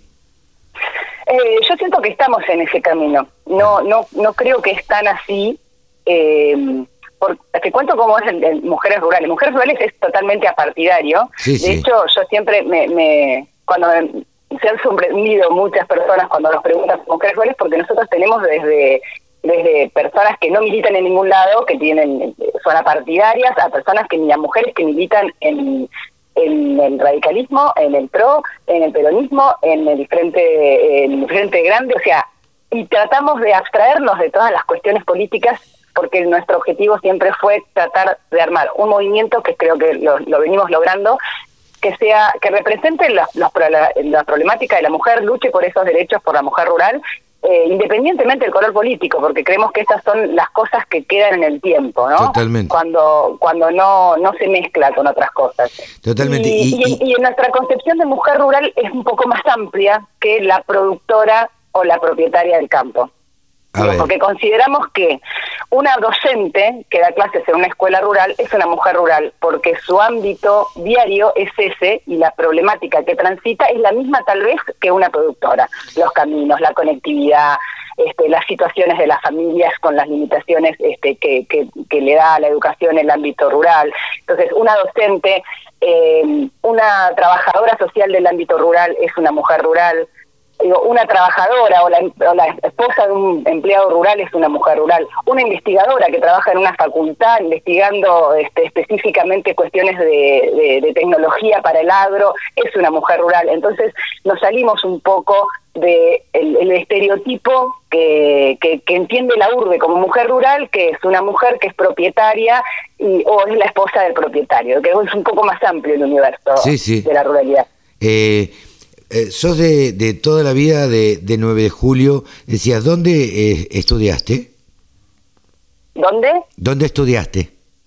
Yo hice, bueno, todo lo que era mi ciclo de escolar el 9 de julio, después este fui, me fui a Buenos Aires, estuve unos años allá, no terminé eh, por cuestiones familiares eh, que tenían que ver precisamente con el campo Sí. y, y me volví muy joven a hacerme cargo de, de la empresa familiar a los 19, 20 años. Ah, mira vos, qué jovencita. ¿Y, y, ¿Y sentiste que pudiste ocupar un lugar tranquilamente? En mi caso personal sí, pero porque vengo de una historia familiar muy particular, donde las mujeres siempre fueron muy fuertes eh, por circunstancias de la vida. Mi abuela paterna quedó viuda a los 40 años con cuatro hijos Mira. en medio del campo. Entonces eh, mi papá nos eh, su, su su impronta con respecto al rol de la mujer siempre fue eh, muy adelantada para la época y siempre nos educó a mi hermana y a mí este, con ese con esa eh, libertad y con ese empoderamiento de que podíamos estar al frente y podíamos hacer las cosas y, y de hecho nos cedió esos lugares. Entonces, en, en mi caso particular, nunca tuve ese inconveniente. Eh, sí éramos la excepción a la regla, por decirte algo, qué sé yo, nosotros aprendimos a manejar muy chicas por estas cuestiones que te decían, viste, si te si yo no estoy y pasa le pasa algo a tu madre, alguien tiene que saber manejar un vehículo para llegar hasta la ciudad. ¿No? Entonces éramos, teníamos 10 años y sabíamos manejar. Yo, no bueno, era algo común. Esas son las cosas las que chicas. las cosas que supo, que que pasan en el campo. Yo siempre cuento que aprendí a manejar en un jeep donde mi padre le ponía unos tacos para que yo tratara alcanzar a llegar a los pedales, ¿viste? Entonces, Claro, claro, esas adaptaciones. Claro, esas Todo- adaptaciones todo- que se hacían. Y a los 11 años andaba arriba del tractor y, y, y la verdad que crecimos así de, de felices. Eh, y, y, y la mujer también cumple un rol. eh, hoy veía una foto de, de una chica arriba de un caballo, montando un caballo y amamantando a su hijo. Y me pareció tan tierno y tan eh, clarificador de, de lo que sucede en el campo eh, que, me, me- me sorprendió. Eh, ¿Cómo, qué, qué- qué, mm, funciones cumplen, o mejor dicho, qué producciones tienen ustedes en el campo? Nosotros hacemos ganadería de ciclo completo Ajá. y, a- y algo de agricultura, pero la agricultura siempre pensada en función de, de la alimentación, ¿no? De, de- de- de nuestra producción ganadera. Ajá. Esa es nuestra actividad. Hace muchos años éramos contratistas, pero bueno, salimos del negocio este, ya hace bastante, allá por el año 2002, 2003, eh, y, y hoy nos dedicamos pura y exclusivamente a producir lo nuestro. Eh, así que cuando me preguntaste si estaba de acuerdo con las medidas, imagínate que yo hago ganadería, así que no. Claro. Sí, sí.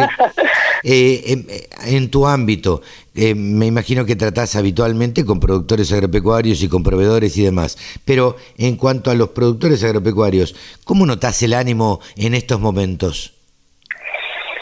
Mira, en general, yo te- viste que es, es un submundo el, Sí, claro. el agropecuario. Una cosa es lo que pasa en la dirigencia agropecuaria y otra cosa es lo que pasa cuando cam- tranqueras adentro. El productor está enfocado en producir. Sí, sí, sí. Y vos hablás con los productores y el tema de conversación es eh, los costos y qué vamos a hacer acá, qué vamos a hacer allá, y, y están todos pensando siempre uno o dos años para adelante. Entonces, si bien hay el malestar está, y no es de lo que se habla todo el tiempo. Claro.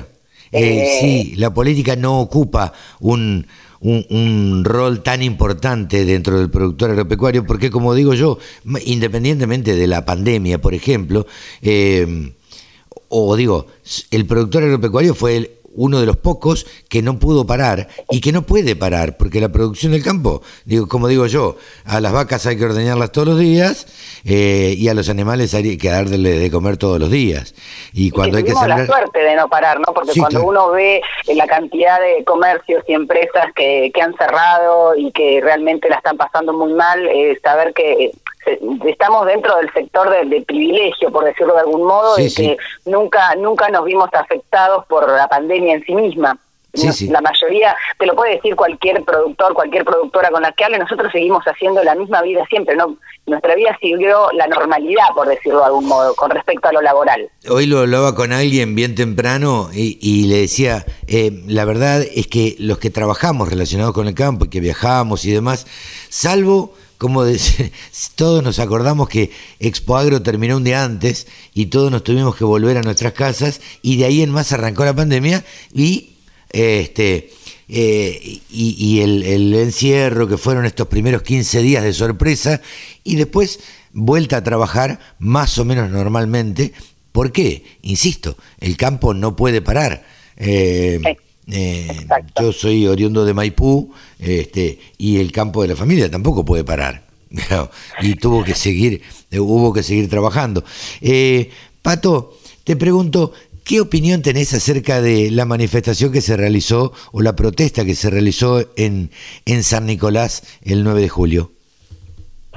Mira, yo personalmente no, no adherí, no asistí a modo personal. Eh, yo estoy de acuerdo con que somos, somos un país democrático y es válido que las manifestaciones son válidas siempre, los reclamos son válidos siempre y, y cada uno tiene que hacer lo que sienta y lo que crea mejor. Sí creo que es algo que ya no sirve. Digo, yo siento que el campo repite, así como se acusa que el Estado repite o el gobierno repite recetas que no funcionaron, el campo también repite recetas que no funcionaron Sí, sí. porque desde el 2008 a esta parte eh, el campo como genérico no logró eh, im- imponer una agenda de política pública independientemente de quién gobierne y, y trabajar mancomunadamente y en conjunto para eso. No logró el integramiento de las gremiales más allá de esta cuestión de la mesa de enlace que, eh, que termina siendo eh, resolutiva solamente en el conflicto Claro. Eh, y no después. Entonces yo creo que está está bien que, que man- manifestar la disconformidad, está bien eh, hacer, eh, si se quiere hacer asamblea, manifestación, lo que sea, está bien hacerlo, pero siento que no hay nada detrás de esto, que la, no, termina siempre en la queja y nada más. Y entonces cuando yo veo la manifestación de, de San Nicolás, lo que me pasa es que digo, bueno, esta película ya la vi. Claro. Sí, esto, esto nos ya quejamos, no- nos movilizamos, hacemos esto, hacemos el otro, pero después cuando vas tranqueras adentro, que vos me comentabas, se habla y se habla de otra cosa y se está en otra cosa. Entonces, si, si no se cambia cierta cierta manera de, de, de participación y compromiso de participación dentro del agro, es, es muy difícil pensar que algo va a cambiar algún día. ¿Vos ha- has ocupado algún rol de dirigente? ¿Es así? Eh, sí. Sí, sí. ¿Crees que los dirigentes eh, de la mesa de enlace están a la altura o, o representan eh, cabalmente al productor agropecuario? Yo creo que hacen lo que pueden con la estructura que tienen. Eh, digo, la- las estructuras de nuestras gremiales, este, ca- cada una de las gremiales que existen se fundaron en momentos específicos históricos para objetivos específicos. Y, y, y después eso, eh, pasaron muy- tantos años que to- cada, cada uno de esos objetivos se fue desvirtuando y conforman las gremiales tal cual las conocemos hoy. Pero la realidad es que las gremiales no cuentan ni con los fondos ni con las estructuras técnicas que y poli- técnicas y políticas que deberían tener como para hacer de la gremial algo realmente eh, propositivo con respecto a la política de turno. Entonces, eh, yo creo que hacen lo que pueden con lo que tienen. Sí, sí, sí. No, no, eh, entonces vos me decís, están a la altura de circunstancias y si lo vamos a plantear desde ese punto de vista, yo te tengo que decir que no, pero sería injusto con las personas, porque a muchas de las personas que están en las entidades las conozco y sé del esfuerzo que hacen. Sí, sí, sin duda. Digo, eh, hay que ir a algún lado y sacan la plata de su bolsillo para moverse. y, en una, y en una en una situación que es totalmente ingrata, porque lo único que recibís son quejas. Sí, claro, permanente. Son quejas te queja todo el mundo, te putea todo el mundo, te tratan de inútil todo el tiempo y en realidad vos pones tu tiempo, que es lo más valioso que tenemos en la vida. Sí, sí. El tiempo que vos destinas, tu tiempo, tu esfuerzo, tu dinero, este, entonces termina siendo una situación muy ingrata. Y creo que esa ingratitud también hace de que no haya más personas que se involucren en la actividad gremial. Claro.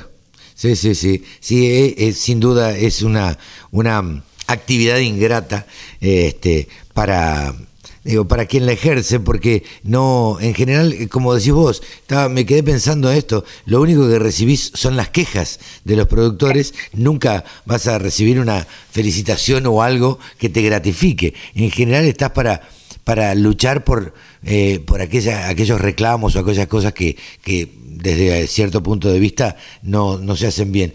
¿Por, eh, ¿Por quién te sentís identificada, Patricia? De las instituciones gremiales? Sí. Por ninguna. Ah, bueno, ok.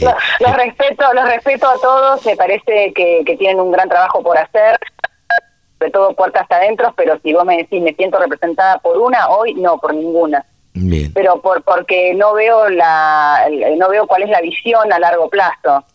Eh, y si no hay un proyecto a largo plazo, a mí me cuesta mucho sentirme contenida en el espacio. Mira, acá siempre se habla y siempre tenemos, viste que en Argentina siempre nos comparamos con los demás. Sí, claro. Eh, y, nos comparamos todo el tiempo con Brasil. Siempre nos comparamos con el agro de Brasil y cómo funciona. Y el agro de Brasil funciona así por el sistema gremial que tiene. Claro.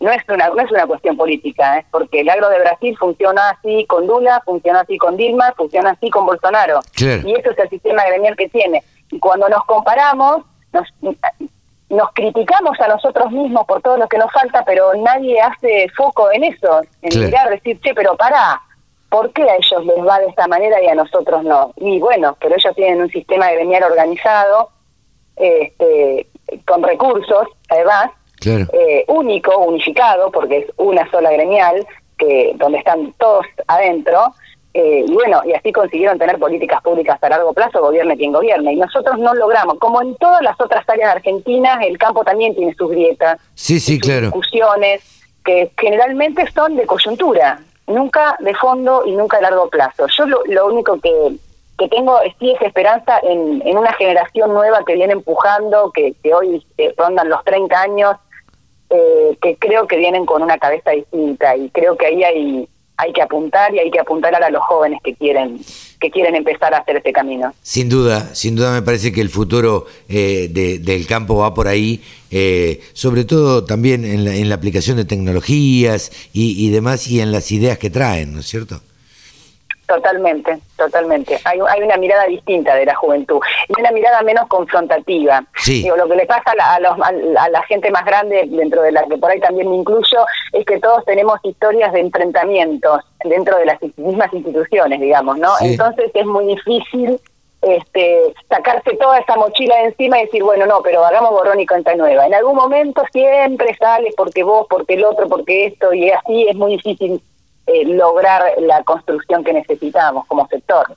Pato, yo te agradezco muchísimo este, esta charla con la Radio del Campo, porque bueno, queríamos conocerte un poco más, charlar y poder visibilizar la la actividad de una productora agropecuaria que además ha sido dirigente y ha ocupado eh, roles em, dentro de la dirigencia agropecuaria. Muchísimas gracias. La Radio del Campo está a disposición siempre de mujeres rurales y, y en cualquier momento nos volveremos a conectar para charlar un poco más. Aprovecho para, para hacer un chivo ahora Absolutamente. Este, eh, desde Mujeres Rurales Argentinas lanzamos en marzo eh, unos premios que se llama el Día Encalada. El Día Encalada fue la primera mujer en recibirse de ingeniera agrónoma en ah, la UBA, en la, Universidad de Buenos Aires. eh, y en reconocimiento a esa primera egresada eh, creamos los que se llaman los premios Día Encalada, que es un reconocimiento a las mujeres rurales eh, donde se puede votar y elegir a la mujer rural que cada uno quiera. Hay un menú muy amplio de, las diferentes categorías. Hasta el 31 de julio estamos seguimos recibiendo postulaciones de los premios que se van a dar en el Día de la Mujer Rural en octubre. Así que nos pueden nos encuentran en nuestras redes sociales, figuramos como Mujeres Rurales Argentinas en Facebook, en Instagram, en Twitter, eh, y pueden sumarse a votar. Creemos que es interesante dar visibilidad y muchas veces hay personas muy valiosas en los territorios que no son conocidas, que la, se, conoce su trabajo solamente en su ámbito y poder empezar a, visibilizar y a reconocer a todas esas mujeres que, trabajan por, por hacer algo mejor todos los días eh, es muy muy lindo y muy grato. Digo, son de las cosas que, que, que son lindas hacer y no estamos todo el tiempo hablando de las de la pelea y la batalla. No, totalmente. Eh, son cosas gratificantes. Así que eh, yo siempre cuento que, que la conocí a Magda Choque Vilca eh, sin saber qué hacía prácticamente. Y, y, cuando me enteré que ella era una especialista en papas, digamos, dije, la verdad que me dio una ternura este, espectacular y charlamos el día que hicimos una nota, charlamos como media hora. Eh, es, es, una, es, un, es miembro de Mujeres Rurales Argentinas y la verdad que son de esas mujeres que, bueno, también tiene que ver con esto, esta cuestión de, de que viste que Dios está en todos lados, pero atiende Buenos Aires, dice dicho. Y, nuestro centralismo hace que de repente haya mujeres tan valiosas como Maggie, que está en Jujuy, que no son reconocidas en, en, en, el centro del país, que es de donde se genera la información y donde se generan los contenidos. Entonces, esta es una oportunidad de poder dar este reconocimiento a, a todas esas mujeres que están en, en el interior haciendo cosas Totalmente. todo el tiempo. Totalmente, por eso la nombraba, porque me pareció el claro ejemplo de la mujer que vive en el interior, sacrificadamente en muchos casos, y este, y, no son reconocidas. Pato, muchísimas gracias por este diálogo de nuevo, y estamos en comunicación y a disposición la radio del campo. Muchísimas gracias a vos, Carlos, y bueno, que tengas un lindo día. Buen fin de semana. Pato Gorza, productora agropecuaria de la zona de 9 de julio, ha pasado por los micrófonos de la Radio del Campo. La Radio del Campo, la mejor información del agro con la mejor música, las 24 horas. El gurú de los analistas de mercado se llama Pablo Adriani y por supuesto lo tenemos acá en la Radio del Campo. Hola Pablo, buen día, ¿cómo estás? Buen día Carlos, ¿cómo estás? Un saludo a vos y a toda la audiencia de la Radio del Campo que llega cada vez más lejos. eh, tratamos, tratamos por lo menos. Pablo, eh, ¿cómo, ¿cómo estuvo la semana? ¿Cómo, cómo está cerrando? ¿Cómo cerró la semana? Estuvo, la semana estuvo, te digo, muy, muy errática, muy volátil. La soja con fuertes bajas a mitad de semana. Después se recuperó el cierre. En lo concreto, la, la mala noticia es que la soja bajó 10 dólares por tonelada en Argentina porque bajó Chicago. Eh, ahí bajó 3 dólares en Chicago y acá cerró también con 3 dólares abajo. Un, sentimiento negativo esta semana en, todos los commodities de Chicago arrastrando la baja en Argentina. Ah, Pero vuelvo a repetir, vuelvo a repetir que los fundamentos del mercado, los fundamentos siguen siendo alcistas para maíz y soja en Estados Unidos. Porque ya hay informes de que la falta de lluvias está afectando los cultivos, y que posiblemente afecte los rendimientos, pero el mercado todavía no toma nota de eso, como que está mirando para otro lado. Y vos ves los mapas de sequía en Estados Unidos y los pronósticos de lluvias, y por el mapa de sequía tenés un tercio del área maicera y sojera americana que está con problemas de, sequía inminente. ¿Y, y las lluvias y las lluvias por 10 días no vienen. ¿Y qué pasa que nadie toma nota, que, que el mercado no toma nota de esto? Yo creo que es una olla presión. Ah.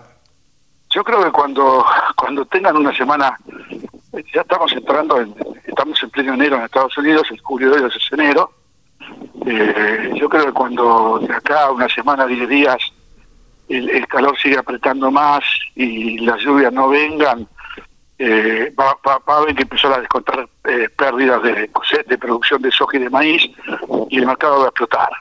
Yo creo que si no hay presión, y por algún motivo eh, por, una cuestión internacional también, lo que pasó con este comienzo de semana con el lunes negro, donde cayeron todas las bolsas del mundo, se destrozaron, porque la Reserva Federal está anunciando una, una menor actividad económica en Estados Unidos, cifras de desempleo que no son tan buenas, una inflación transitoria de Estados Unidos que es el 3,5% anual, Claro. contra el 2,5% contra el 2,5% del año pasado. Claro, para ellos es una barbaridad, ¿no? El- para ellos, del dos- del 2,5 al 3,5, que como que saltó un 70%, mucho. Claro. Sí, sí, sí. Entonces, eh, eh, los mercados fue- salieron de, de todo lo que es las inversiones en activos eh, de alto riesgo, no de alto riesgo, ¿eh? Activos de riesgo. Los activos de riesgo son los- aquellos eh, acciones en, en Wall Street, en el Bovespa y en el Merval que están relacionadas con la economía real. Ajá. Entonces, cuando vos tenés un anuncio que cae la economía real, los activos de, de riesgo, como es, como es la inversión en, en las acciones de Microsoft o Coca-Cola o alguna empresa que cotiza en bolsa, salen de ahí y se refugian en los bonos del Tesoro americano. Claro.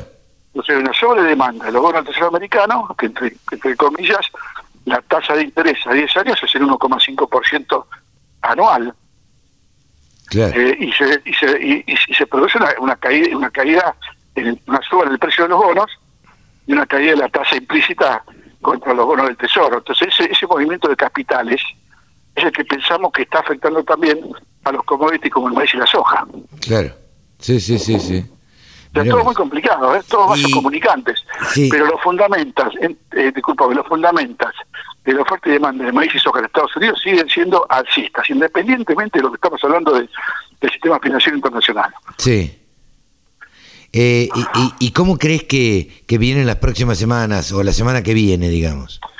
Vamos a tener mercados muy volátiles, erráticos, vamos a tener el efecto montaña rusa, vamos a tener muchas, eh, muchos, muchos momentos de que los mercados van a, van a bajar por alguna corrida de, de salida de inversiones y, y van a subir cuando haya un pulso seco que empiece a apretar eh, los cultivos de Estados Unidos de, de maíz y de soja, ¿no? Claro, Estamos, estamos en el, estamos en el del market americano, que va a durar tres, cuatro semanas. claro. Ahora, yo te, te pregunto esto, eh, por lo que vos estás diciendo, ¿el mercado eh, estaría indicando, o todo estaría indicando que va a subir? Exacto, el mercado, eh, esa es un poco la conclusión. Estaría indicando que estamos en un piso, Claro, ¿sí? con est- estos vaivenes bajistas que son especulativos financieros, no son de la economía real del, del grano, claro, no son del consumo de soja, eh, eh, eh, del consumo de maíz en un balanceado, del consumo de maíz en, en el etanol. Eh, es- son mercados de, de especulación financiera. Entonces, eh, estructuralmente, eh, los mercados están en un piso y, y- y no queda otra que decir que empiecen a subir. claro. Sí, sí, lo esperable sería que, que empiecen a subir. Pablo, te quería hacer otra consulta, porque eh, la radio del campo, bueno, eh, está auspiciando todo maíz y sorgo. Eh, ¿Nos contás Exacto. un poquito? Bueno, vos sabés que el año pasado Coloquio Todo Maíz hizo una jornada sola de cinco horas de duración. Ajá, Este año hemos interpretado, hemos, hemos escuchado la opinión de los participantes ajá. y no resiste un Zoom de cinco horas, con lo cual hicimos este año Coloquio de Maíz, al cual le agregamos sorgo, en tres momentos distintos, en tres módulos, en tres semanas distintas. Entonces, la primera sema- el primer Zoom es el webinar, es el 28 de julio, Ajá. ¿sí? El segundo es el 4 de agosto y el tercero es el 28 de agosto. 25, Cada 25. módulo, cada 25, perdón. Cada módulo tiene un tema distinto. El módulo del 28 de julio es todo lo que tiene que ver con tecnología de, aplicada al cultivo de maíz, la SACTECH y las tecnologías de producción. El módulo del 4 de agosto es eh, la genética, y los nuevos híbridos y de la nueva forma de sembrar y demás. Ciclos cortos, largos, maíces tardíos. Sí. Y el 25 de agosto, esto es lo que es agroeconomía, eh, política, política porque estamos ya después eh, previo a la paso, ¿no? Claro, sí, sí, sí. Y, y toda la agroeconomía en su conjunto con impacto en el negocio. Bien, eh, esto lo, lo hace, lo organizan eh, Todo Agro y Pablo Adriani. Exacto, así que ingresa a la página web de Todagro y ahí se pueden inscribir. Bien, perfecto. Eh, www.todoagro.com.ar y ahí se pueden inscribir La radio para del el. Congreso. Única emisora eh, con que se va a programación realizar, repetimos, 100% 28 de agropecuaria. julio. 4 y 25 de agosto, streaming HD desde las 9 de la mañana.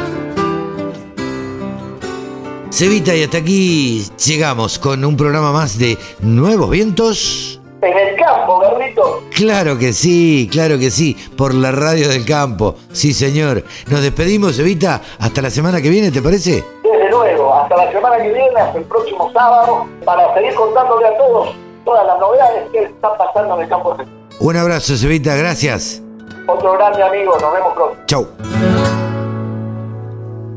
Auspició este programa la Bolsa de Cereales, primera entidad agroindustrial de la Argentina.